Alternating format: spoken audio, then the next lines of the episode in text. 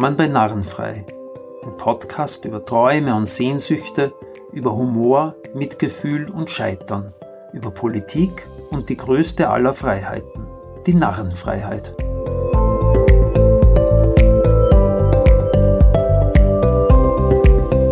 Zunächst eine kurze Werbeeinschaltung. Als systemischer Coach und psychologischer Berater begleite ich Einzelpersonen, Paare und Organisationen in Veränderungsprozessen, Krisen und bei der Persönlichkeits- und Teamentwicklung. Mehr Info findet ihr auf meiner Homepage www.werner-lobo.at. Mein Name ist Klaus-Werner Lobo und ich begrüße euch heute zum ersten Narrenfrei-Podcast nach längerer Pause. Und zum allerersten, den ich alleine, also ohne Gäste mache. Die Gründe sind naheliegend. Wir befinden uns in der Woche zwei nach Verhängung der Maßnahmen im Zuge der Corona-Krise und ich melde mich hier aus meinem Homeoffice, um genau darüber zu reden.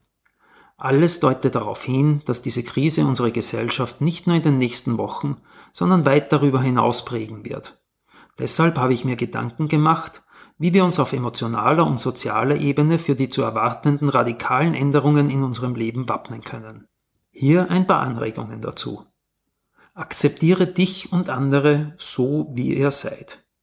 Egal, ob du jetzt mit deiner Partnerin oder deinem Partner, deiner Familie, deinen Mitbewohnerinnen oder vielleicht sogar allein isoliert lebst. Glückwunsch, das wird noch mehrere Wochen, vielleicht Monate so bleiben. Und es wird dich zu etwas zwingen, was du bisher möglicherweise vermieden hast, was dir aber weit über die Krise hinaus nützen kann. Dich und deine Mitmenschen so zu akzeptieren, wie ihr seid. Denn wenn ihr einander nicht mehr ausweichen könnt, dann könnt ihr auch jenen in der Psychologie sogenannten Persönlichkeitsanteilen nicht mehr ausweichen, die ihr an euch selbst oder anderen ablehnt oder die ihr nicht so gerne sehen wollt. Wir alle haben unterschiedliche innere Anteile, Charakterzüge, Identitäten. Das, was wir Ich nennen, ist auch bei Menschen ohne psychische Erkrankungen keine homogene, permanente, in sich abgeschlossene Persönlichkeit. Ein Mensch, der von seiner Umwelt als friedlich eingeschätzt wird, kann zum Beispiel sehr aggressive Seiten haben. Er hat aber gelernt, sie zu verbergen, weil er die Erfahrung gemacht hat, damit nicht gut anzukommen. Jemand, der extrovertiert auftritt, kann sehr schüchtern und ängstlich sein, ein nach außen hin fröhlicher Mensch depressiv.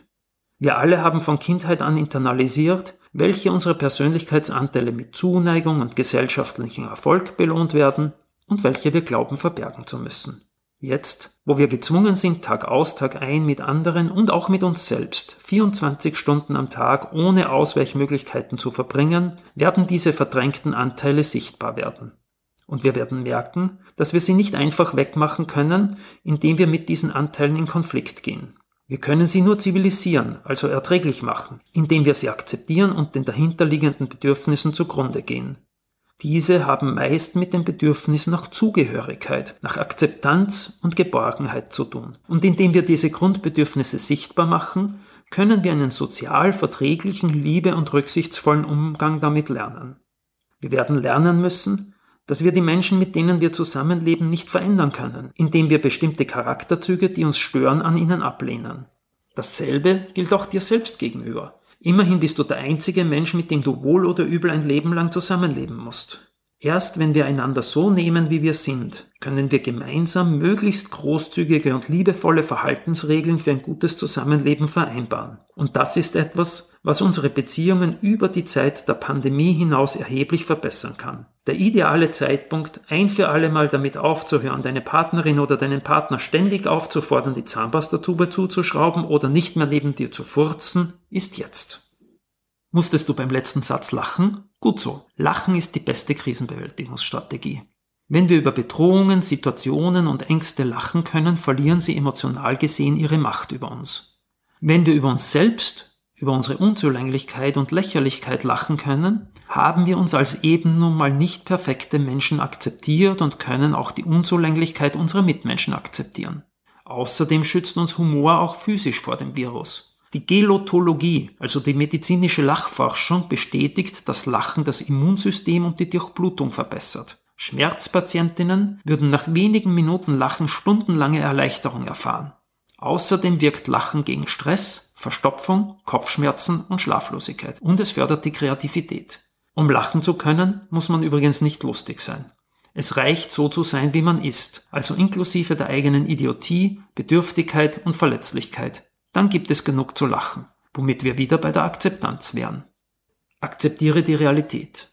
Das Virus ist da. Es wird, Stand Ende März, voraussichtlich noch schlimmer. Die Einschränkungen werden noch länger dauern, die wirtschaftlichen und sozialen Folgen noch sehr, sehr lange. Es werden noch mehr Menschen sterben, schlimmstenfalls auch solche, die uns nahestehen. Es ist besser, die Realität zu akzeptieren, weil wir uns dann darauf vorbereiten und bestmöglich damit umgehen können. Verluste, auch Krankheit und Tod sind Teil unserer Existenz, mit oder ohne Corona. Wir sollten alles tun, um uns und unsere Mitmenschen vor existenziellen Verlusten zu schützen, also jedenfalls alle Hygiene- und Schutzmaßnahmen einhalten. Wir sollten uns aber gleichzeitig bewusst machen, dass es keine hundertprozentige Sicherheit gibt.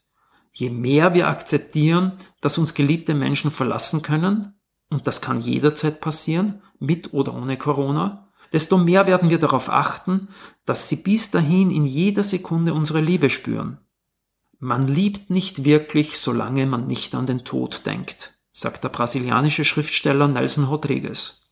Probier es aus. Denk an die Möglichkeit, dass eine dir nahestehende Person morgen nicht mehr unter uns weilen könnte.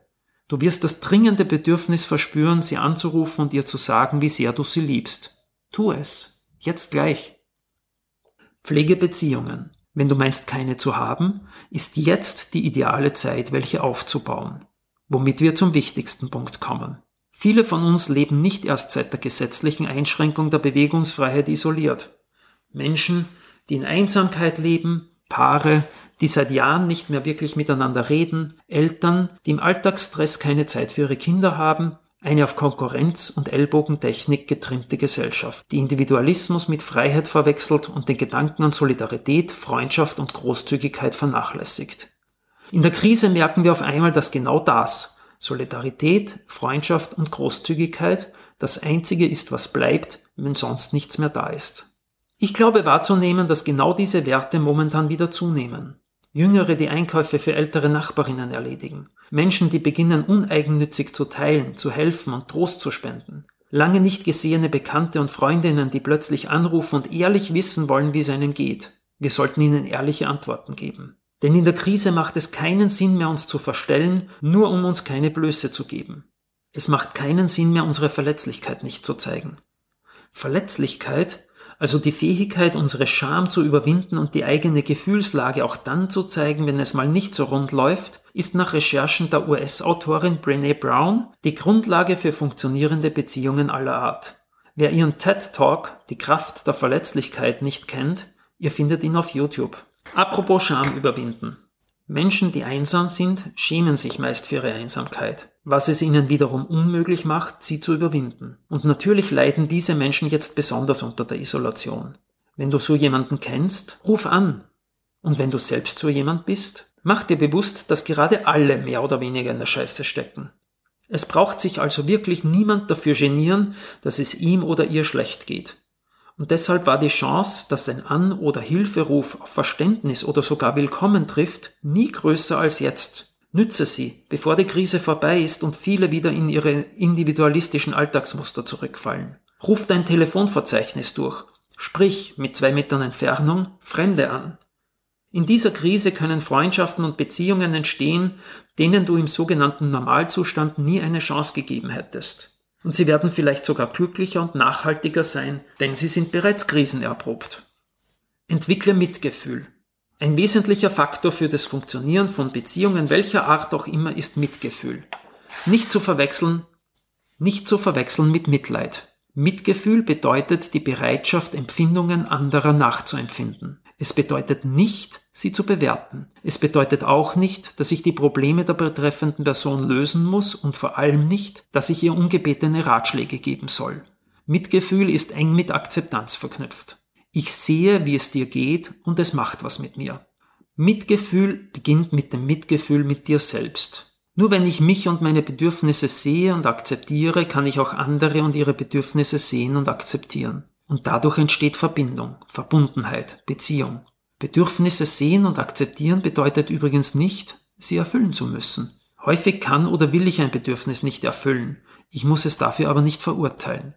Leider haben wir gelernt, uns und andere dauernd zu beurteilen und zu bewerten, weil wir selbst seit frühester Kindheit an immer wieder bewertet werden.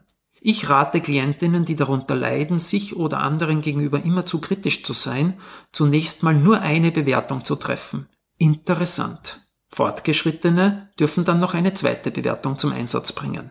Lustig. Probier das mal in einer Situation aus, in der du dich über deine Mitbewohnerinnen ärgerst. Zur Erinnerung, ihr seid jetzt wochenlang 24 Stunden am Tag miteinander eingesperrt. Du wirst bald merken, wie viel Energie du mit dieser dauernden Bewertungsmanie vergeudest und wie viel Mitgefühl entsteht, wenn du damit aufhörst.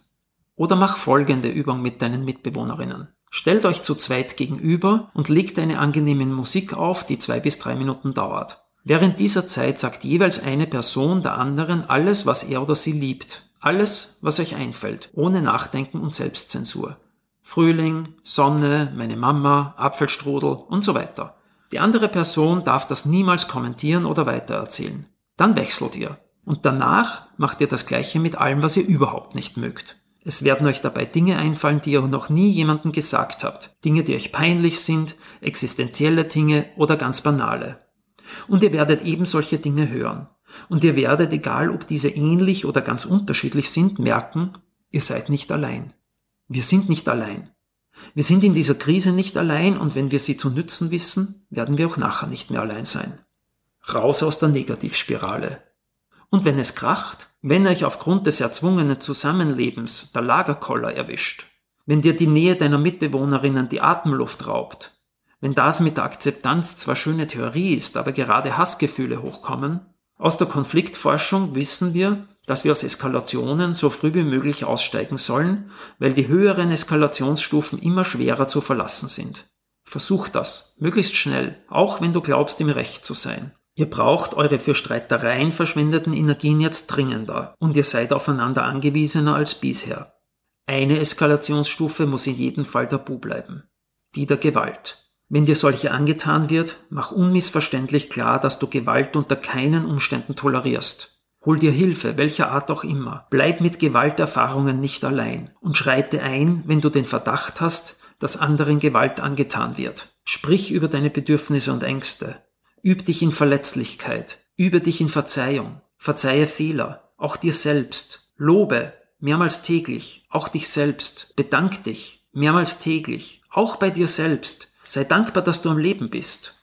Und was, wenn euch die Ängste und der pessimistische Umgang deiner Nächsten mit der Krise belasten? Versuche empathisch damit umzugehen, also zu zeigen, dass du sie nachempfinden kannst.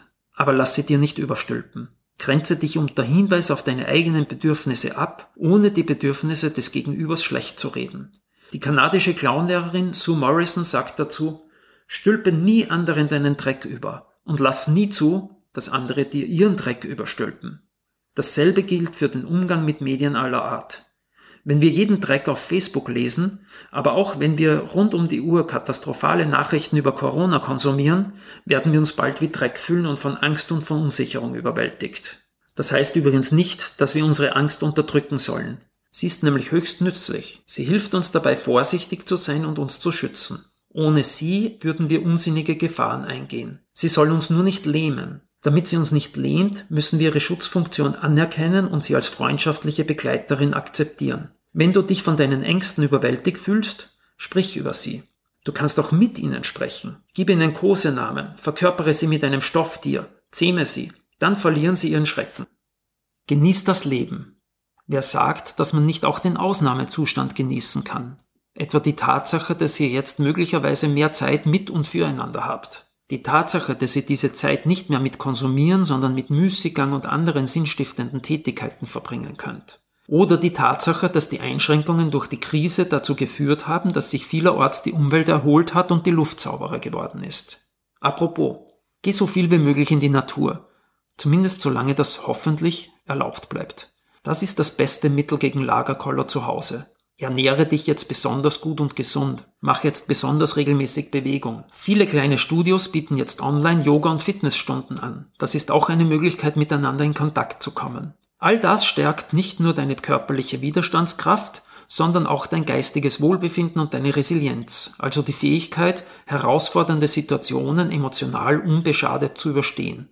falls du ohnehin schon immer zu rauchen aufhören wolltest. Warum nicht jetzt? Ich weiß, viele sehen Rauchen als Mittel zur Krisenbewältigung, aber es ist auch einer der gravierendsten Faktoren für die vom Virus ausgelösten Lungenerkrankungen. Und wer schon mal den Versuch gestartet hat und rückfällig wurde, weiß, dass das häufig im geselligen Beisammensein mit anderen Raucherinnen passiert. Das fällt jetzt mal für längere Zeit flach, also nütze diese Zeit. Teile. Alles, wovon du jetzt vielleicht merkst, dass du es ohnehin im Überfluss hast. Expertise, Zeit, Geld, Essensvorräte, Sorgen, Ängste, Freude, Glück, Ideen. Je mehr du teilst, desto mehr wirst du Genuss daran finden. Nütze diese Zeit überhaupt so gut wie möglich für Dinge, die dir Spaß machen. Vielleicht gelingt es dir gerade jetzt, wo vieles wegbricht, dir mehr davon zu erlauben. Nütze sie, um zu erkennen, was dir wichtig ist. Stell dir die Wunderfrage. Nimm ein Datum in der Zukunft, zum Beispiel in einem Jahr. Stell dir vor, du wachst an diesem Tag auf und merkst, dass alles gut ist, privat und beruflich. Woran merkst du das? Wie fühlt sich das an? Was hat sich geändert? Und was kannst du heute in den nächsten Wochen und Monaten selbst dazu beitragen, damit dieses Wunder in einem Jahr Wirklichkeit wird? Übernimm Verantwortung. Wir sind voneinander abhängig, wir stehen alle miteinander in Verbindung, und zwar weltweit. Kaum je zuvor wurde das so vielen Menschen bewusst wie durch oder soll ich sagen dank dieser Krise. Das Virus überwindet nationalstaatliche Grenzen, es befällt Reiche und Arme, auch wenn die Folgen davon letztere wieder einmal härter treffen. Wenn wir füreinander nicht Verantwortung übernehmen, kann das böse Folgen haben, das erleben wir derzeit täglich. Bei anderen Krisen, etwa der Flüchtlings- oder der Klimakrise, gelingt es immer noch vielen Menschen, das Leid anderer oder die drohende Katastrophe zu ignorieren. Das haben bei Corona zu Beginn auch viele versucht. Die drastischen Folgen davon haben wir nun innerhalb weniger Tage und Wochen zu spüren bekommen. Die rasante Verbreitung des Virus ist auch eine Folge der Globalisierung des Kapitalismus, der weltweit Profite auf Kosten von Mensch und Umwelt macht. Der teilweise Zusammenbruch der öffentlichen Gesundheitsversorgung und die drohende Wirtschaftskrise zeigt, dass die neoliberale Auflösung sozialstaatlicher Infrastruktur nicht krisenfest ist. All das spricht für eine radikale und demokratische, am Gemeinwohl und dem Schutz der Umwelt orientierte Transformation von Politik und Wirtschaft. Das Symbol des kapitalistischen Wirtschaftsmodells der Konzerne ist die Konsumgesellschaft, also der hamsterradartige Kreislauf aus Konsum und Lohnarbeit mit Milliardenprofiten auf der einen Seite und Ausbeutung und Umweltzerstörung auf der anderen. Ins Getriebe dieses Hamsterrades hat das Virus gerade sehr viel Sand geworfen sichtbar gemacht durch geschlossene Büros und Geschäfte und leergefegte Einkaufsstraßen. Eine Folge davon ist der Verlust von Arbeitsplätzen und Einkommen. Und auch die wirtschaftsliberalsten Politikerinnen merken, dass der drohenden Massenarmut nur durch staatliche Hilfe Einhalt geboten werden kann. Eine weitere Folge ist weniger unangenehm. Umwelt und Klima profitieren in den betroffenen Regionen bereits messbar von der Krise. In China zeigen Luftaufnahmen eine Abnahme des CO2-Ausstoßes um gigantische 25 Prozent. Professor Marshall Burke von der Stanford University hat eine Studie vorgelegt, der zufolge durch den Rückgang der Emissionen weit mehr Menschenleben gerettet wurden, als dem Coronavirus zum Opfer gefallen sind. Kann die Krise vielleicht gar dazu beitragen, das Weltklima zu retten und die Menschheit insgesamt zu mehr Demokratie, ökologischer Rücksichtnahme und Gerechtigkeit nötigen? Darauf zu hoffen, dass das ein Virus für uns erledigt, würde bedeuten, den Tod von abertausenden Menschen in Kauf zu nehmen. Nein, das sollten wir schon selbst in die Hand nehmen und Corona allenfalls als Wind mit dem Zaunfall verstehen. Dafür sollten wir nie wieder vergessen, was diese Krise sichtbar macht dass wir alle voneinander abhängig und miteinander verbunden sind und die Konsequenzen daraus ziehen, auf persönlicher ebenso wie auf gesellschaftlicher und politischer Ebene. Also ab sofort Verantwortung über und den Einfluss darauf zu nehmen, unser persönliches Umfeld und die Welt solidarischer, gerechter und respektvoller zu gestalten. Entspann dich, am besten durch Meditation. Die Angst, das erzwungene Zusammenleben auf engen Raum mit all seinen potenziellen Folgen wie Einsamkeit, Streit oder Langeweile, die möglicherweise bereits prekäre wirtschaftliche Situation, all das setzt uns unter Stress. Und Stress wiederum erschwert es uns, diese Herausforderungen erfolgreich zu meistern. Es gibt eine sehr einfache, sehr gesunde, sehr effiziente und sehr billige Methode, von diesem Stress quasi Urlaub zu nehmen und sich zunächst kurzfristig, auf Dauer aber sehr nachhaltig zu entspannen. Und das ist Meditation. Ich möchte euch hier zum Abschluss eine sehr leicht zu erlernende Methode vorstellen, die vor allem ein Ziel hat, dass es euch gut geht. Sie besteht im Wesentlichen darin, dass man sich eine Zeit lang hinsetzt und Urlaub von allem nimmt. Von allem also von Gedanken, Sorgen und Ängsten, den schlechten Nachrichten, den nervigen Mitbewohnerinnen, den Pflichten des Alltags, ja sogar Urlaub von euch selbst. Was das bringt? Naja, was eben Urlaub bringt. Zunächst mal Entspannung und Erholung, vielleicht neue Erfahrungen, Erlebnisse und Erkenntnisse, Gesundheit für Körper und Geist und häufig mehr Geduld und Klarheit im Umgang mit Konflikten und Herausforderungen. Was es dafür braucht, ist eigentlich nichts außer einem dickeren festen Polster oder Stuhl für Menschen mit Rückenproblemen und ein bisschen Disziplin. Setz dich nun mit aufrechter Wirbelsäule möglichst bequem hin, am Kissen vorzugsweise im Schneidersitz, leg die Hände auf die Oberschenkel, die Augen schauen halb geöffnet ungefähr einen Meter vor dir auf den Boden. Stell dir eine Stoppuhr oder lade dir zum Beispiel die App Meditation Time runter. Für den Anfang empfehle ich 15 Minuten. Dann entspannst du deinen Körper, und zwar schrittweise von oben bis unten. Entspannen heißt spüren, wie die Spannung weicht. Mehr brauchst du dafür nicht zu tun. Also, spür, wie die Spannung aus deinem Scheitel weicht, dann aus der Stirn, den Augen, Nasenflügeln, Ohren, Wangen, Lippen, Kiefer, Zunge, Hinterkopf, Nacken, Hals, aus der linken Schulter und wie die mit der Schwerkraft etwas nach unten sinkt. Linker Oberarm, Unterarm, Hand rechte Schulter und so weiter, Brust, Bauch, Beckenboden, Rücken, Beine, Füße. Und das Ganze nochmal zurück bis zum Scheitel. Ab jetzt konzentrierst du dich nur noch auf deinen Atem. Das heißt, du beobachtest dich selbst beim Einatmen und Ausatmen. Ein, aus.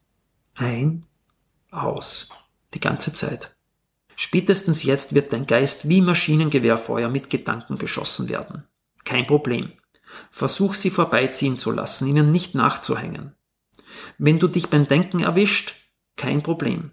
Komm zurück zum Atmen. Wenn du Schmerzen spürst, nimm sie einfach wahr. Komm zurück zum Atmen. Wenn sie unerträglich werden, steh kurz auf und setz dich wieder hin. Alles geht irgendwann vorbei. Die Krise übrigens auch. Beobachte nur und versuche nicht zu beurteilen. Zu Beginn wird dir das, vor allem das nicht den Gedanken nachhängen, möglicherweise auch das Sitzen, schwerfallen vielleicht sogar sehr schwer. Meine Empfehlung dazu, akzeptiere das. Du lernst die Realität zu akzeptieren. Und es geht vorbei. Überfordere dich nicht. Meditiere zu Beginn lieber nicht so lange und dafür regelmäßig. Zum Beispiel fünfmal die Woche jene Viertelstunde. Dann wirst du bald einen Effekt spüren und möglicherweise Lust auf mehr kriegen. Wie gesagt, das ist Urlaub. Und er ist gratis. Und so viele andere Möglichkeiten auf Urlaub hast du eh derzeit nicht. Am Ende wird alles gut. Und wenn es noch nicht gut ist, dann ist es noch nicht das Ende. Psychologischen Studien zufolge brauchen wir rund acht Wochen, damit eine Veränderung unseres Alltags zur Routine wird. Wenn ihr acht Wochen meditiert, wollt ihr wahrscheinlich nicht mehr aufhören. Wenn wir die nächsten acht oder mehr Wochen nützen, um Akzeptanz, Mitgefühl, Humor, Großzügigkeit, Verantwortung und all das andere lernen, wozu uns diese Krise zwingt, dann werden wir sie irgendwann, hoffentlich, nicht nur überstanden haben, sondern unser eigenes und das Leben unserer Mitmenschen sogar verbessert haben. Wir sind nicht alleine. Wir können helfen und um Hilfe bitten. Wir lernen jetzt zu teilen, zu hoffen, aufeinander zu schauen, Rücksicht zu nehmen. Es bleibt uns gerade gar nichts anderes übrig. Die Zukunft beginnt jetzt.